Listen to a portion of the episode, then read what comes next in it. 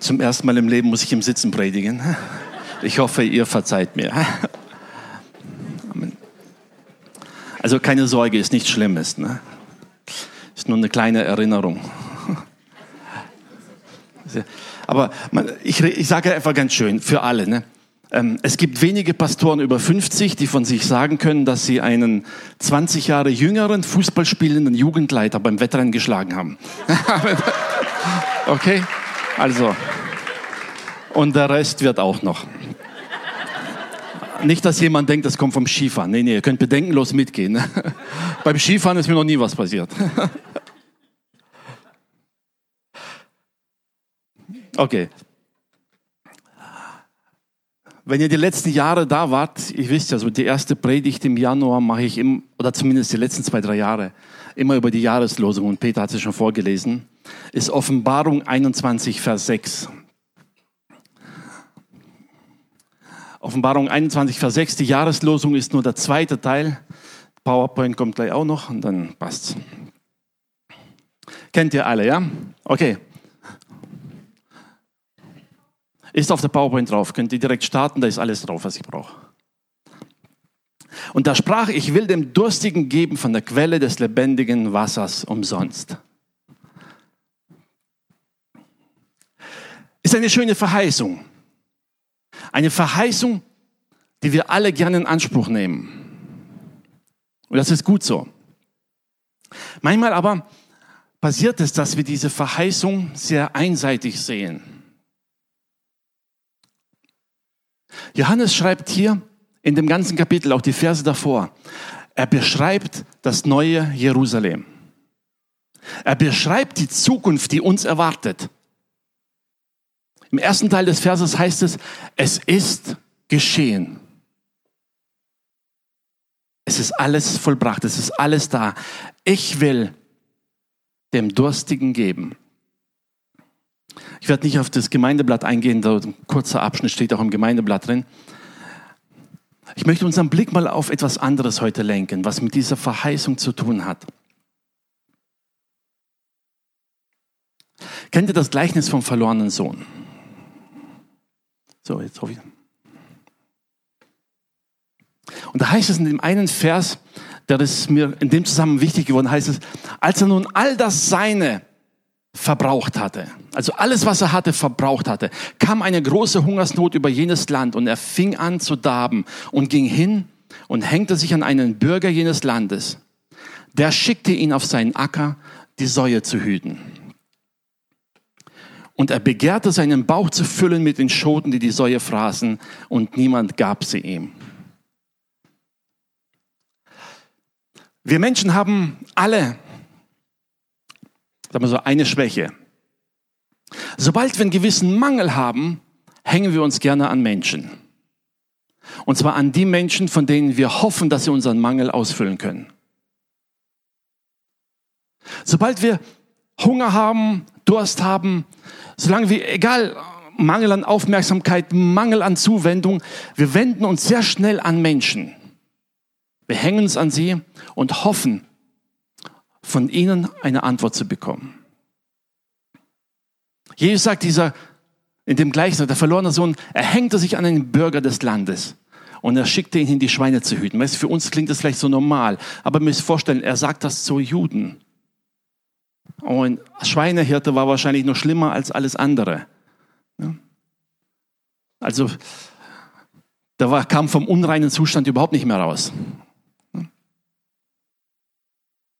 Und da heißt es, und er begehrte selbst das Schweinefutter zu essen und auch das gab man ihm nicht.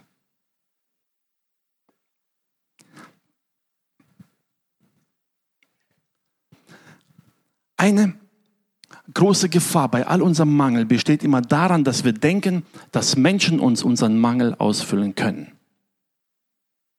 Und so blicken wir auf die Menschen, erwarten von Menschen und die Menschen können es nicht tun. Und das hat zur Folge, dass letztendlich wir enttäuscht werden. Frag dich mal selber, wonach sehnst du dich in deinem Herzen am meisten? Was ist das, was dir im Leben am meisten fehlt? Und von wem erwartest du die Antwort? Tatsache ist, je mehr wir uns mit den natürlichen Bedürfnissen beschäftigen, desto mehr richten wir unseren Blick immer auf Menschen. Wenn du finanzielle Probleme hast, nun, ich denke mal, die wenigsten beten dann, schauen zum Himmel und warten darauf, dass Geldscheine vom Himmel fallen. Oder? Obwohl es bei Gott durchaus möglich wäre, kein Problem. Aber trotzdem haben wir immer den Blick, wo könnte das Geld herkommen? Vom Menschen, von woher? Vielleicht habe ich doch irgendwo einen Onkel oder eine Tante, die keine Erben haben und ich bin der Einzige. Oder mein Chef ist doch gnädig und gibt mir mehr, als ich habe. Oder ich habe irgendwo in irgendeiner Tasche Geld vergessen. Wir denken bei natürlichen Problemen sehr schnell an natürliche Wege, wo etwas herkommen könnte. Und oft übertragen wir auch unseren seelischen Mangel auf andere Menschen und denken, dass sie ihn ausgleichen können. Und verlieren dabei oft das Wesentliche aus den Augen. Ein anderes Beispiel. Ralf hat schon über die Frau etwas gepredigt vor kurzem, deshalb gehe ich nur kurz darauf ein. Das heißt, Jesus sitzt bei Samaria am Brunnen und da kommt eine Frau. Für alle, die es nicht so genau wissen. Samariter und Juden mochten sich nicht gerne. Samariter waren die Überbleibsel des Nordreichs Israel, die sich teilweise vermischt haben mit den Heigenvölkern. Und deshalb wurden sie auch nie akzeptiert. Ne? Und trotzdem beruft sich auch diese Frau auf den Vater Jakob, denn sie sahen ihn als Vorfahren an. Nur der Rest der Juden akzeptierte sie nicht. Aber sie sitzt da und kommt mit Jesus ins Gespräch. Und Jesus schaut sie an und sagt, wenn du nur wüsstest, mit meinen Worten, wenn du wüsstest und merken würdest, wer dich jetzt gerade um etwas Wasser bittet, wenn du das nur begreifen würdest. Stell dir mal diese Situation vor. Der Sohn Gottes steht vor ihr. Jemand, der in der Lage ist, alles zu tun, dem nichts unmöglich ist. Nichts. Und sie diskutiert mit ihm über Wasser. Wie könnte ich besser an das Wasser rankommen? Was war ihr Problem? Sie hatte keinen Blick für das Übernatürliche, mit dem sie es gerade zu tun hatte. Sie sah nur ihr alltägliches Problem vor Augen und brauchte eine Lösung für ihr alltägliches Problem. Das lästige Wasser holen. Warum und wieso, man kann sich viel ausdenken. Kann auch sein, dass für sie immer wie so ein Spießrutenlaufen war dahin und zurück. Wir wissen es nicht.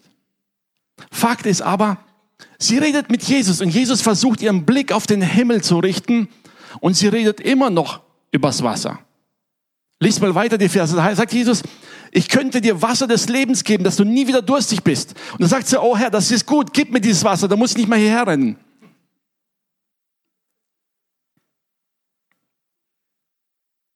Und Jesus geht einen Schritt weiter und er sagt ihr Dinge, die kein Mensch wissen konnte. Plötzlich begreift sie, das ist kein normaler Mensch.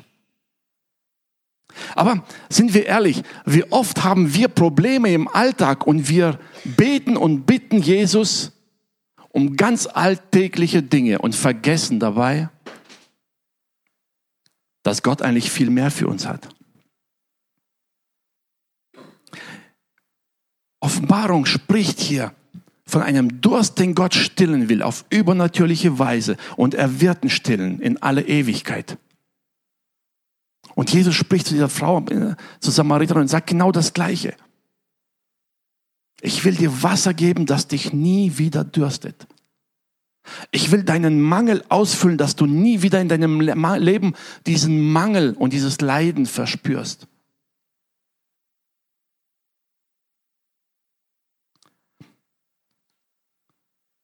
Schauen wir mal auf unser Gebet. Also jeder für sich, ich will keine offizielle Stellungnahme. Wie oft beten wir um alltägliche Dinge, die uns fehlen oder scheinbar fehlen oder die wir gern haben wollen? Und wir beten nur um die Erfüllung der natürlichen Bedürfnisse und vergessen, dass Gott eigentlich uns viel mehr geben möchte. Dass etwas Übernatürliches dahinter steckt. Und wenn diese natürlichen Dinge nicht sofort geschehen, wie wir wollen, dann fühlen wir uns vernachlässigt.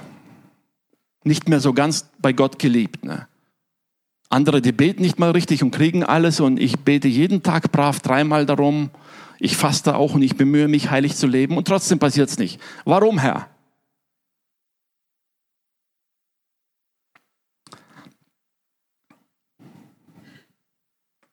Wisst ihr, dieser ständige Blick auf die natürlichen Bedürfnisse, die wir haben und das, was uns fehlt, lenkt uns ab von dem Ziel, das Gott uns eigentlich gesteckt hat. Ich weiß, manchmal ist es lästig, wenn man über das Bootfahren redet, aber ich sage euch trotzdem was. Ähm, stell dir vor, ich weiß nicht, ob jemand von euch schon mal so im Ruderboot gefahren ist. Oder sowas, ein kleines Boot, egal was. Da kommt eine Welle und du weißt genau, wenn die Welle seitlich kommt, dann wird es unangenehm. Also musst du das Boot ein bisschen drehen, damit die Welle nicht angenehm, äh, etwas angenehmer wird. Nach dieser Welle kommt aber die nächste Welle. Dann musst du das Boot wieder drehen. Und nach der Welle kommt die nächste Welle. Was passiert, wenn du dich von einer Welle auf die nächste konzentrierst? Irgendwann schaust du auf die Karte und stellst fest, du bist gar nicht da, wo du hin wolltest. Warum? Das Ziel aus dem Auge verloren. Du siehst nicht mehr das, wo du hin willst, konzentrierst dich nur noch auf die Problemchen, die direkt vor deiner Nase liegen und du verlierst das Ziel komplett aus den Augen. Es ist schade zu merken, was manche Christen die Ewigkeit komplett aus dem Blick verloren haben, vor lauter Sorgen, Nöten und Gebetsanliegen, die sie im Alltag haben. Ich sage nicht, dass das unrealistisch ist. Ja, wir haben die Probleme. Ja, wir haben die Sorgen. Aber was machen diese Probleme mit uns? Bringen sie uns dazu, unseren Blick wieder neu auf Gott auszurichten? Oder bringen sie uns dazu, dass wir uns nur noch auf die Probleme konzentrieren und den Herrn um Hilfe bitten, diese Probleme zu lösen? Die Probleme, die wir haben, sind zeitlich. Ist so. Amen. Manche langfristig, manche nicht ganz so lang, aber sie sind zeitlich begrenzt. Die enden spätestens beim Tod. Ist jetzt kein Trost, ich weiß, aber es ist so. Ne? Die Frage ist, woran denken wir? Wenn du zum Finanzberater gehst und Vorsorge treffen musst, die werden dir alle sagen, du musst Vorsorge treffen für dein Alter, oder? Haus, damit du deine Miete zahlen musst, eine gute Rente haben, ein bisschen dazu sparen, damit du deinen Lebensstandard erhalten willst. Hast du dich schon jemals mit dem Finanzberater unterhalten über das Leben nach der Rente? Hast du schon jemand dann darüber nachgedacht, dass du Vorsorge treffen sollst für das Leben nach der Rente? Jesus sagt, sammelt euch Schätze vom, im Himmel, wo Motten und Trost und sonst was sie nicht zerstören können. Er sagt bewusst, sammelt euch Schätze, denn wo euer Schatz ist, da wird euer Herz sein. Amen. Wir neigen dazu, unser Leben auszurichten auf das, was wir brauchen, auf das, was uns fehlt und da dagegen anzukämpfen und vergessen den Blick für den Moment, wo all das sowieso erfüllt sein wird.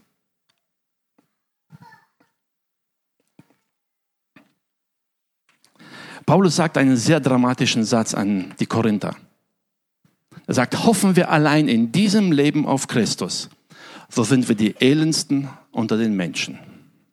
Ich weiß, er sagt das im anderen Zusammenhang in Bezug auf die Auferstehung, aber es beinhaltet etwas in diesem Zusammenhang. Wisst ihr, wenn wir Gott nur brauchen, um unseren Alltag in den Griff zu kriegen, unsere Probleme im Leben zu meistern, dann haben wir tatsächlich vergessen, wofür Christus eigentlich gestorben ist.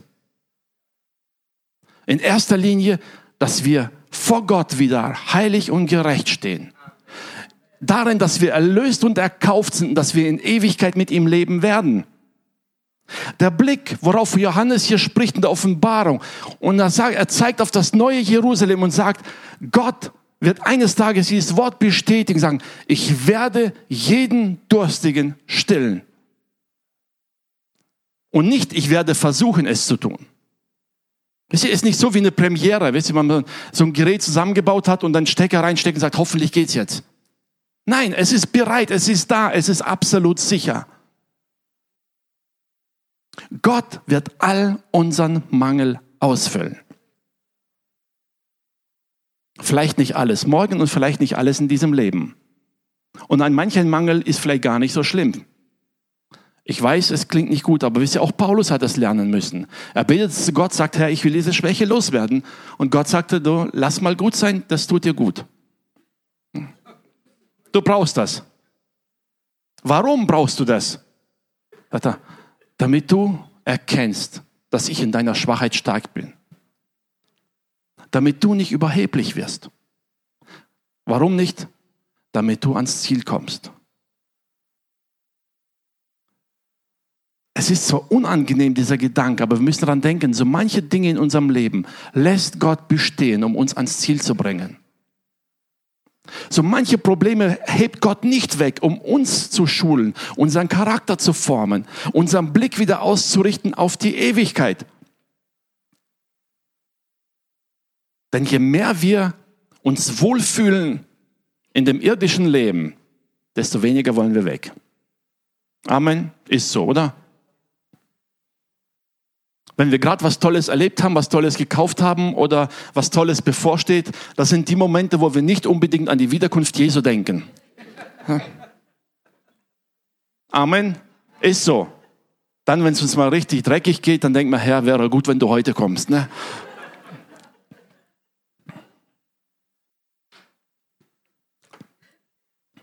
Petrus sagt eigentlich das Gleiche. Er schreibt an die Gemeinde und sagt, der Gott aller Gnade aber, ist 1. Petrus 5, Vers 10. Der Gott aller Gnade aber, der euch berufen hat zu seiner ewigen Herrlichkeit in Christus. Er selbst wird euch, er hat nicht gesagt, aus all eurem Leiden herausholen. sondern er sagt, er wird euch, die eine kurze Zeit gelitten habt, vollkommen machen, stärken, kräftigen und gründen. Gottes Ziel ist unser innerer Mensch, unser Charakter, unsere Ewigkeit, unsere Erlösung. Das ist Gottes Plan in unserem Leben. Und das, was in unserem Leben um uns herum geschieht, ist letztendlich nur, würde man so sagen, oft ein Mittel dazu, uns zu formen, uns zu stärken, uns zu lenken. Nirgends sagt die Bibel, ich werde euch all euren Mangel und all eure Leid im Leben wegnehmen. Nein, er wird uns hindurchführen. Er wird uns tragen. Er wird uns bewahren. Wisst ihr, wenn wir beten und Gott gibt uns keine Antwort, dann sind wir nicht automatisch in Ungnade gefallen. Wir fühlen uns manchmal so. Und wir denken so, als ob wir irgendwas falsch machen, wir irgendwas ändern müssen. Dabei gebraucht Gott die Umstände nur, um uns zu formen, uns zu predigen, uns zu stärken. Mit einem klaren Ziel die Ewigkeit. Und wenn uns auch die paar Monate oder Jahre hier auf der Erde lange vorkommen, bedenke, im Verhältnis zur Ewigkeit ist das eine sehr kurze Zeit. Es ist nichts im Vergleich zu dem, was dich erwartet. Jesus kam auf die Welt und hat den Jüngern vom Reich Gottes gepredigt. Er lenkt ihren Blick hin von dem Menschen, von dem Alltag, von der Erfüllung des Gesetzes hin auf das Übernatürliche, das Göttliche in alle Ewigkeit. So manche Probleme in unserem Leben beschäftigen uns und wir klammern uns daran fest und denken, nur wenn ich die Lösung kriege, nur wenn ich die Antwort kriege, dann bin ich glücklich. Und vergessen dabei, dass Gott eigentlich uns viel mehr geben möchte. Vielleicht steht Jesus heute auch vor dir und sagt, wenn du nur erkennen würdest, was ich für dich habe. Wenn du nur erkennen würdest, was ich mit dir vorhabe und dass das Problem, in dem du jetzt gerade drin steckst, nur die Vorbereitung ist für das, was ich mit dir plane, dann würdest du mich vielleicht um ganz andere Dinge bitten. Die Ewigkeit aus dem Auge zu lassen, ist der größte Fehler, den wir als Kinder Gottes machen können. Denn das ist unser Ziel. Ich weiß so, manch, manch einer kommt und heißt ja, ihr Christen, ihr vertröstet alle auf die Ewigkeit. Ja, nicht nur, aber vor allem auch dann. Weißt du, wenn ich dir sagen würde, ich gebe dir heute 10 Euro oder wenn du einen Monat wartest, gebe ich dir 1000, was würdest du machen? Jawohl. Ne? Logisch, ne? Ja, ich weiß, es gibt ein paar Skeptiker, die sagen, ich nehme lieber die 10 Euro, wer weiß, ob du in einem Monat noch lebst. Ne? Ja, kann auch sein. Aber sei, stell mal das zur Seite. Fakt ist, jeder von uns würde sagen, natürlich warte ich. Die Frage ist, warum fällt es uns dann manchmal so schwer, in Bezug auf die Verheißungen Gottes auch Geduld zu haben? Zu sagen, wenn Gott es verheißen hat, wird es geschehen. Ich werde mich nicht mit weniger zufrieden geben, sondern ich warte, bis ich die ganze Fülle habe. Amen.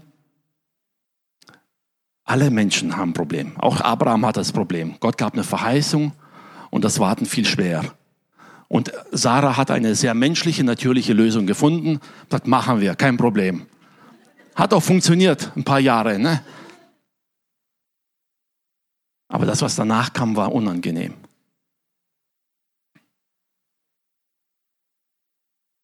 Stell dir selber die Frage, möchte ich Gott vertrauen oder möchte ich meine Lösung heute haben? Gott sagt, ich werde deinen Durst und deinen Mangel ausfüllen. Ich werde es dir geben. Und ich wünsche uns, dass wir in diesem Jahr, jedes Mal, wenn wir diese Jahreslosung irgendwo sehen, daran denken, Gott will unseren Blick richten auf die Ewigkeit hin. Gott will unseren Blick wieder auf das ausrichten, was er uns vorbereitet hat. Gott will unseren Blick wieder ausrichten auf die Fülle, die er gibt. Ja, in dieser Welt werden wir leiden. Ja, wir werden Mangel haben. Ja, es wird Momente geben, die fühlen sich nicht gut an. Aber in all diesen Dingen möchte Gott uns dahin bringen, dass wir lernen, ihm zu vertrauen. Erwarte deine Antworten, die du im Leben brauchst, nicht von Menschen. Gott kann zwar Menschen gebrauchen, um dir die Antwort zu geben, aber wenn du auf Menschen vertraust und wenn du von Menschen erwartest, wirst du enttäuscht werden. Da führt kein Weg dran vorbei. Wisst ihr, jeder Mangel hat nämlich ein Problem. Wenn er ein bisschen gestillt ist, kommt er wieder. Wenn er gestillt ist, kommt er wieder. Und irgendwann sind die Mittel jedes Menschen erschöpft, um diesen Mangel ständig auszufüllen. Gottes Mittel sind nie erschöpft. Gott hat die Fülle für dich und mich.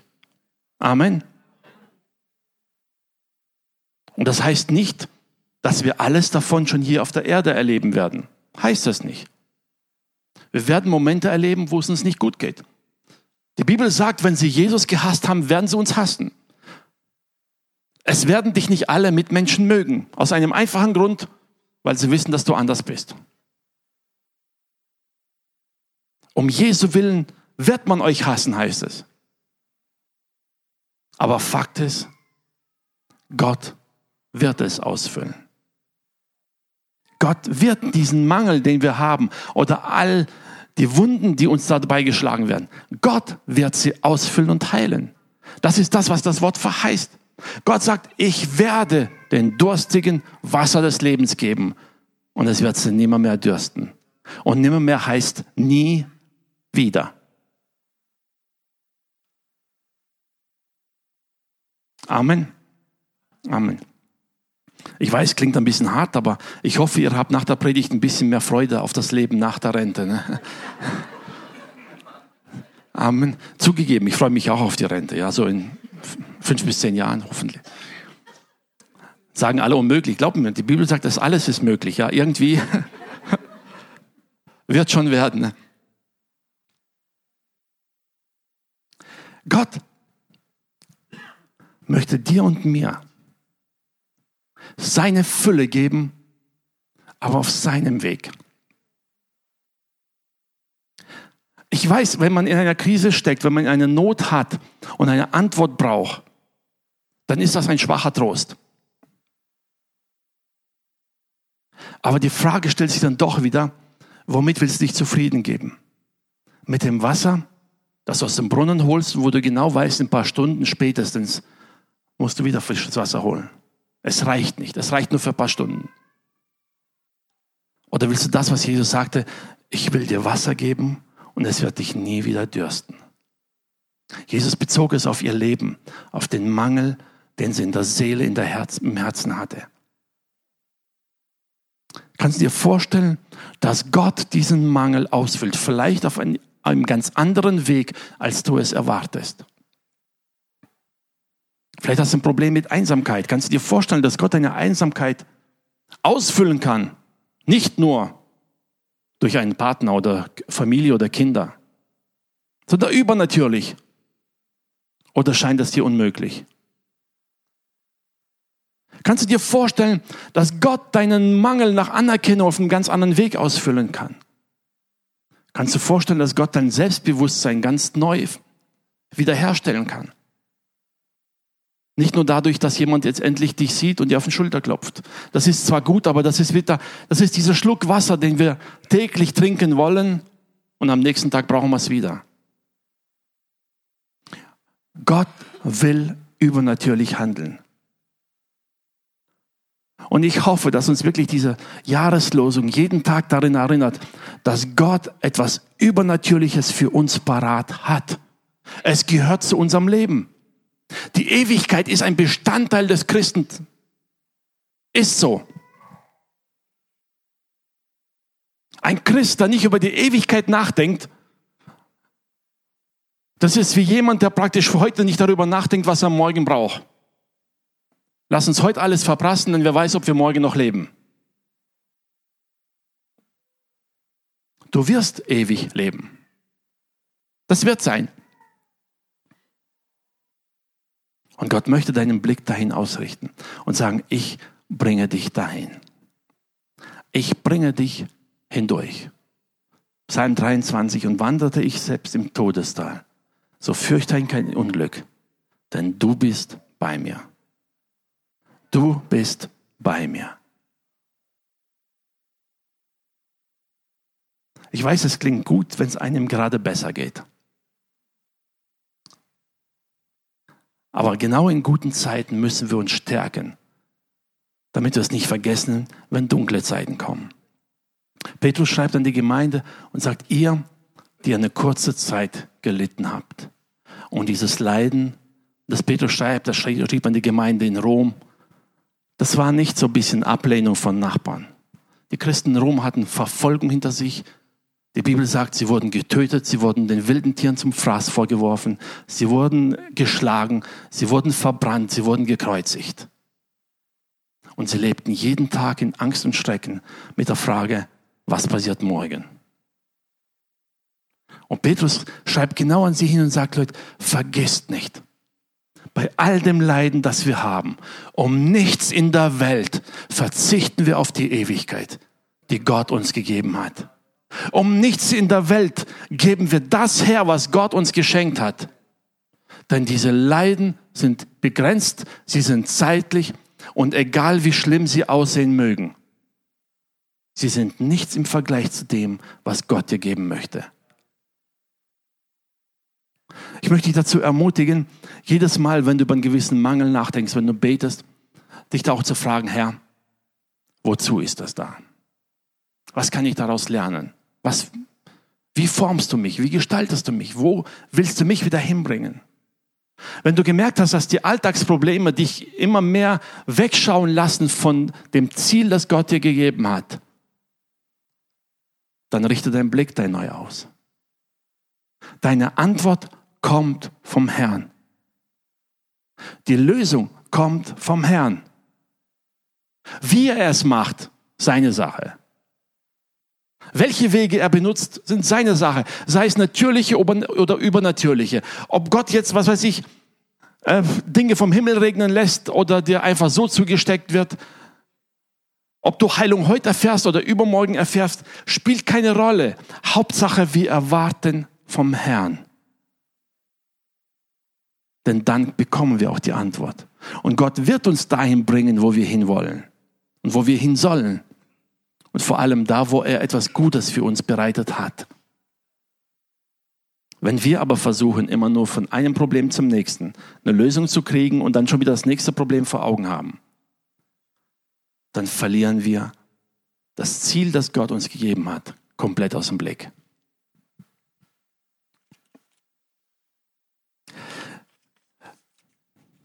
Lies mal Offenbarung. Das ganze Kapitel. Ich weiß, manche sagen jetzt Offenbarung, da stehen so viele Sachen drin, die man nicht versteht. Nun, lies mal die Sachen, die du verstehst. Ich vergleiche mal immer so gerne. Stellt euch vor, ich würde Folgendes sagen. Wisst ihr, Leute, ich komme morgen zu Besuch. Da sagen die einen, oh, toll, er kommt morgen. Und die anderen sagen, ja, Moment mal, er hat nicht gesagt, wann er kommt, er hat nicht gesagt, wie er kommt, er hat nicht gesagt, mit welchem Auto er kommt. Ne? Er hat nicht gesagt, ob er essen will oder nicht. Er hat auch nicht gesagt, ob ich irgendwas vorbereiten soll oder will. Wisst ihr, und so stellen manche mit Offenbarung die vielen Fragen, weil was Gott alles nicht gesagt hat.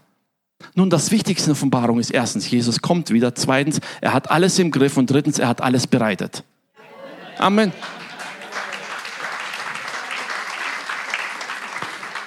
Das ist die Kernaussage der Offenbarung. Egal was in dieser Welt geschieht, Gott hat es längst vorhergesehen.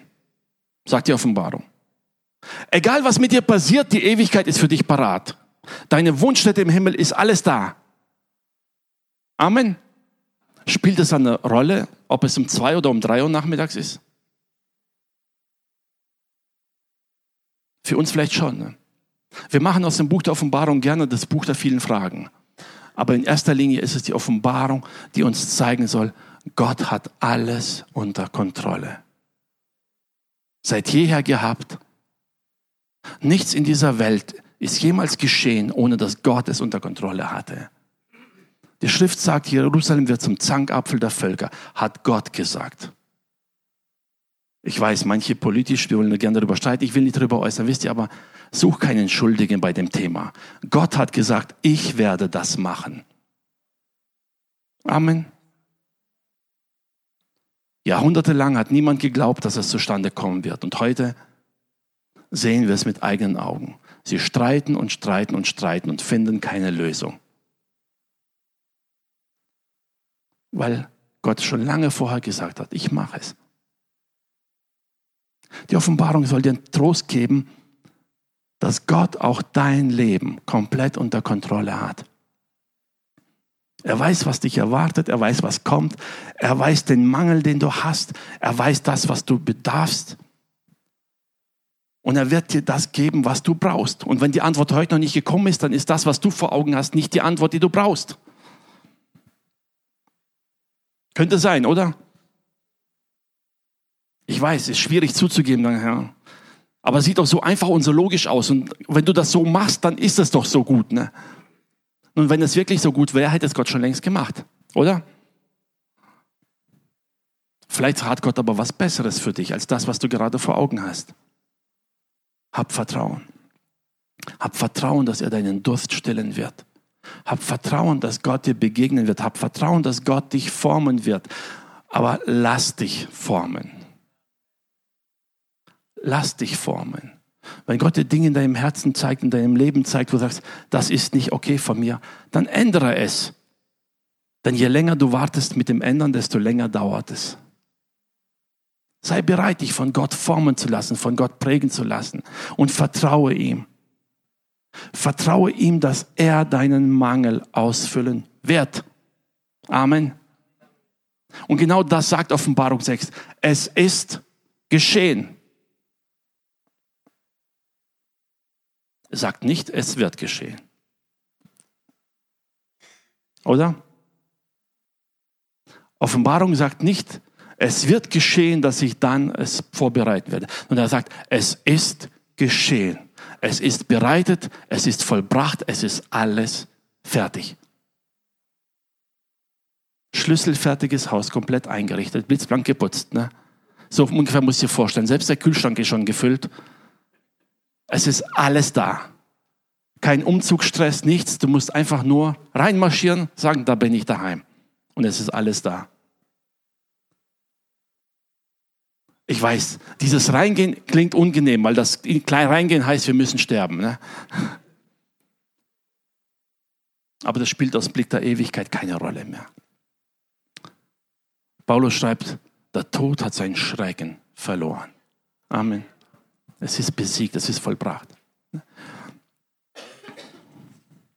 Mir liegt es heute auf dem Herzen vor allem, uns wieder ganz neu daran zu erinnern, dass unser Ziel als Kinder Gottes nicht die Erfüllung aller Gebete hier auf der Erde ist.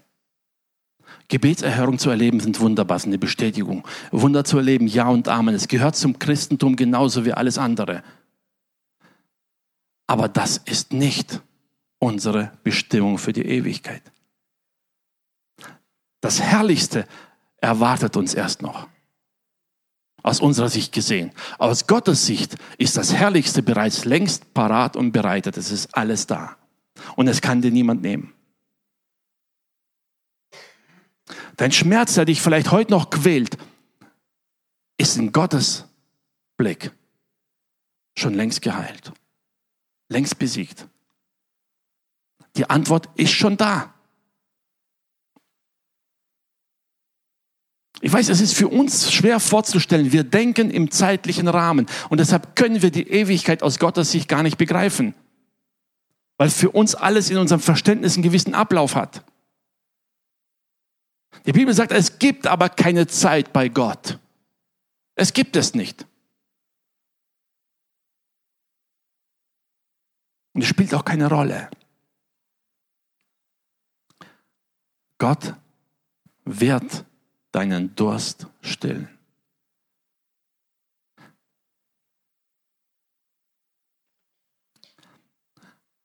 Manchmal fällt es uns schwer, dieses Vertrauen aufzubringen, weil wir doch hoffen, dass Menschen uns in irgendeiner Form die Hilfe geben, die wir brauchen. Und wir richten uns gern an Menschen, wenn wir Hilfe brauchen. Das ist zwar nicht falsch, es ist aber nicht die beste Lösung.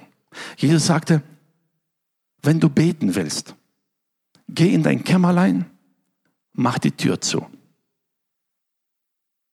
Bete also nicht extra laut, damit dein Nachbar hört, was für ein Problem du hast und dir vielleicht irgendwie hilft sondern geh in die Kammer und bete da, wo nur Gott es hört. Weil nur von Gott dann auch die Antwort kommt. Sind wir ehrlich, manche Gebete sprechen wir extra laut, damit möglichst viele es hören, in der Hoffnung, dass irgendjemand sich erbarmt. Aber zu wem beten wir dann? Gott sagt hier, richte deinen Blick neu auf mich aus. Wisst ihr, ganz genau, es ist gut, einander zu helfen, ja und Amen. Sollen wir auch tun.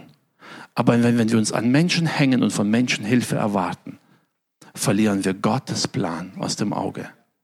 Verlieren wir Gottes Allmacht aus den Augen. Aber wenn du beten kannst in einem stillen Kämmerlein, wo kein Mensch dich hört und genau weißt, mein Gott hört mein Gebet, dann kannst du nur Gott vertrauen, niemandem anderen dann weißt du, jede Antwort, die kommt, kommt nur von Gott. Denn niemand sonst kennt das Problem. Und ich wünsche uns, dass wir in unserem Alltag als Kinder Gottes diesen Blick wieder dahin richten, wo er hingehört. Hin zu Gott. Hin auf das, was er bereitet hat. Hin auf die Ewigkeit. Für die Rente zu planen ist gut. Ja und Amen. Für morgen zu planen ist gut. Ja und Amen. Aber wenn du die Ewigkeit aus dem Blick lässt, ist das alles umsonst. Und wenn du Gott nur brauchst, um deine Alltagsprobleme zu lösen, dann ist es nicht wert. Gott will dich übernatürlich lenken, übernatürlich beschenken und übernatürlich führen weil das sein Wesen ist, weil das sein Bestandteil ist.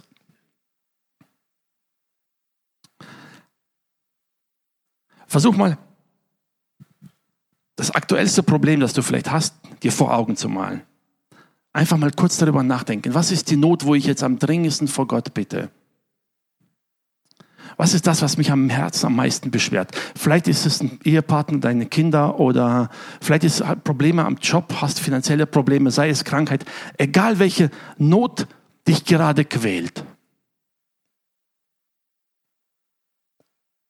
Stell dir vor, Jesus steht persönlich vor dir, so wie da an diesem Brunnen. Und sagt dir, worum bittest du? Bittest du um eine übernatürliche Antwort von Gott? Vertraust du auf ein übernatürliches Wirken von Gott? Oder erwartest du nur von den Menschen einen Schluck Wasser, um die akute sagen wir so, Notlage zu stillen. Worum möchtest du beten? Vertraust du deinem Gott, dass er auf übernatürliche Art und Weise handeln kann in deinem Leben, im Leben deines Nächsten?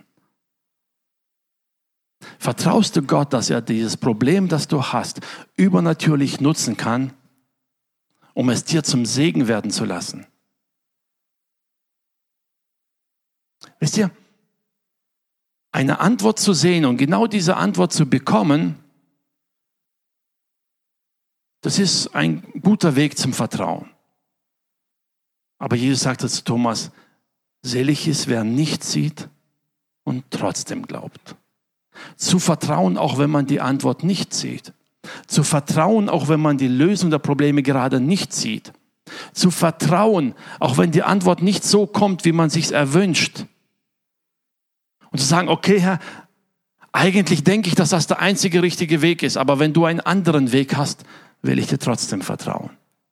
Es ist hart. Die drei Männer standen vor König Nebuchadnezzar und sagten ihm, und selbst wenn Gott uns aus diesen Flammen nicht erretten würde, selbst dann würden wir unsere Knie vor dir nicht beugen.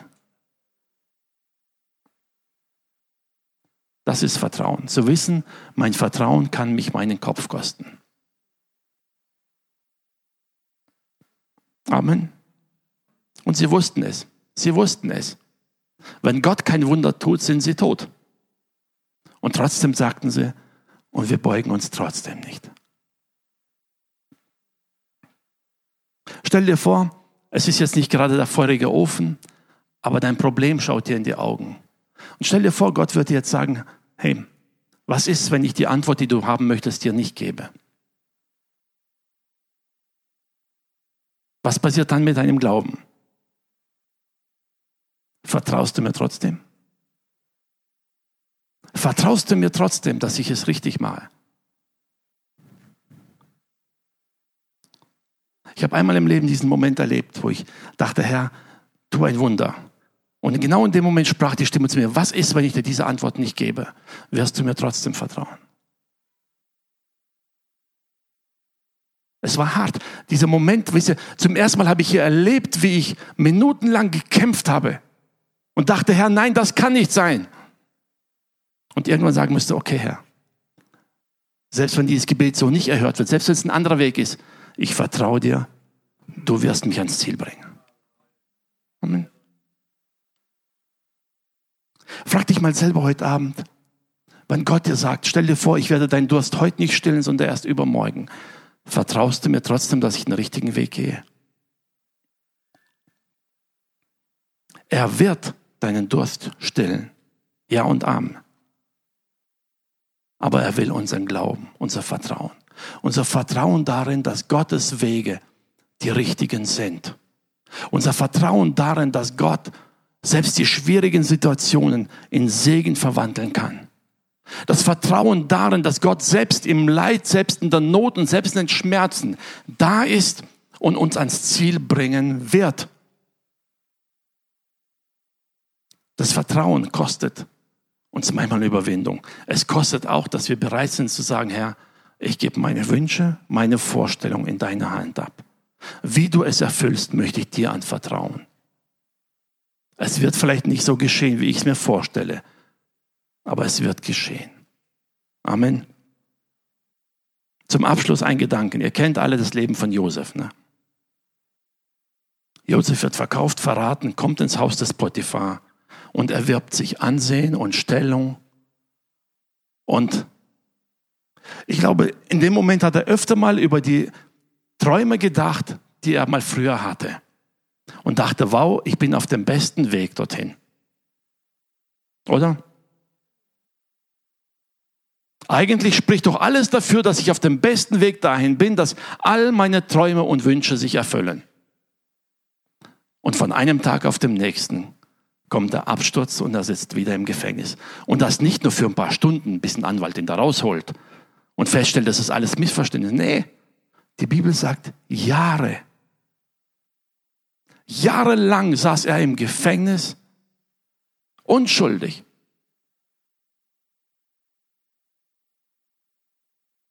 Und die Schrift sagt uns, Und er glaubte trotzdem. Vielleicht ist das, was gerade in deinem Leben passiert, nicht das, was du dir erhofft hast.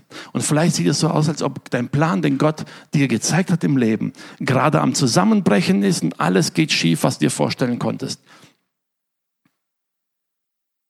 Kannst du Gott trotzdem vertrauen zu sagen, du wirst mich ans Ziel bringen?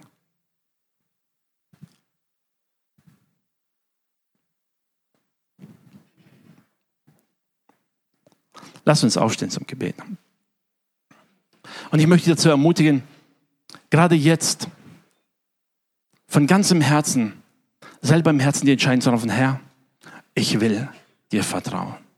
All das, was jetzt vielleicht zeitlich da ist, die Sorgen und Nöte, die Probleme, die mir im Weg stehen, die Herausforderungen am Arbeitsplatz, in der Familie, körperliche Sachen, seelische Dinge, was auch immer, kannst du es heute einfach in Gottes Hände legen, Herr, ich werde dir vertrauen du wirst eine Lösung geben. Wann die kommt, überlasse ich ganz dir. Wie sie kommt, nehme ich einfach aus deiner Hand. Aber ich vertraue dir, du wirst die Antwort geben. Und du wirst mich ans Ziel bringen. Es wird dieser Moment kommen, wo du vor Gott stehst und von seinem Wasser trinkst. Und alles, was dir hier auf Leben so schwer gefallen ist, alles, was dir Schmerzen und Sorgen bereitet hat, wird mit einem einzigen Schlag für immer weg sein. Das ist das Ziel, das Gott dir und mir bereitet hat. Die Bibel sagt, ein Ort, wo kein Schmerz sein wird, wo kein Leid sein wird, wo keine Not sein wird, ist bereitet für dich und mich. Es wird nicht bereitet, es ist schon fix und fertig. Alles da. Es wird auch nicht verstauben, bis du dahin kommst. Keine Angst, du musst auch nicht putzen. Es ist alles da.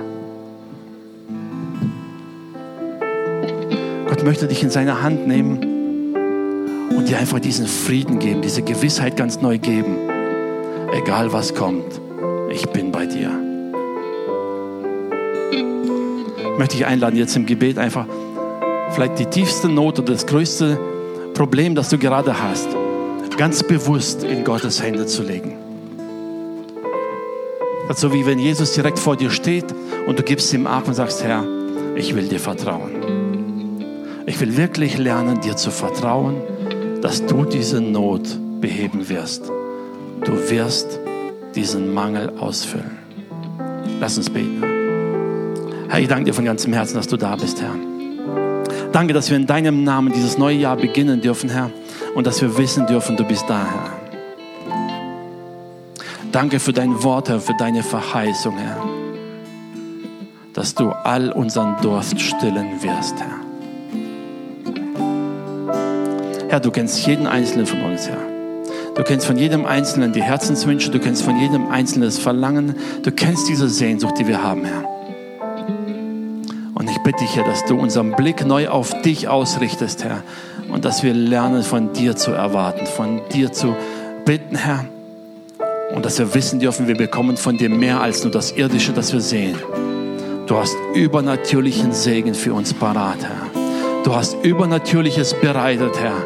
Und du gibst viel mehr, als wir überhaupt bitten können, Herr. Geist Gottes, komm und wirke du, Herr. Wirke du jetzt in den Herzen, Vater. Stärke unseren Glauben, stärke unser Vertrauen auf dich, Herr. Und lass uns mehr und mehr auf dich sehen. In dem Bewusstsein, Herr, dass du unser Gott, unser Vater bist und dass du in der Lage bist, uns ans Ziel zu bringen. Hab Dank dafür in Jesu Namen. Amen.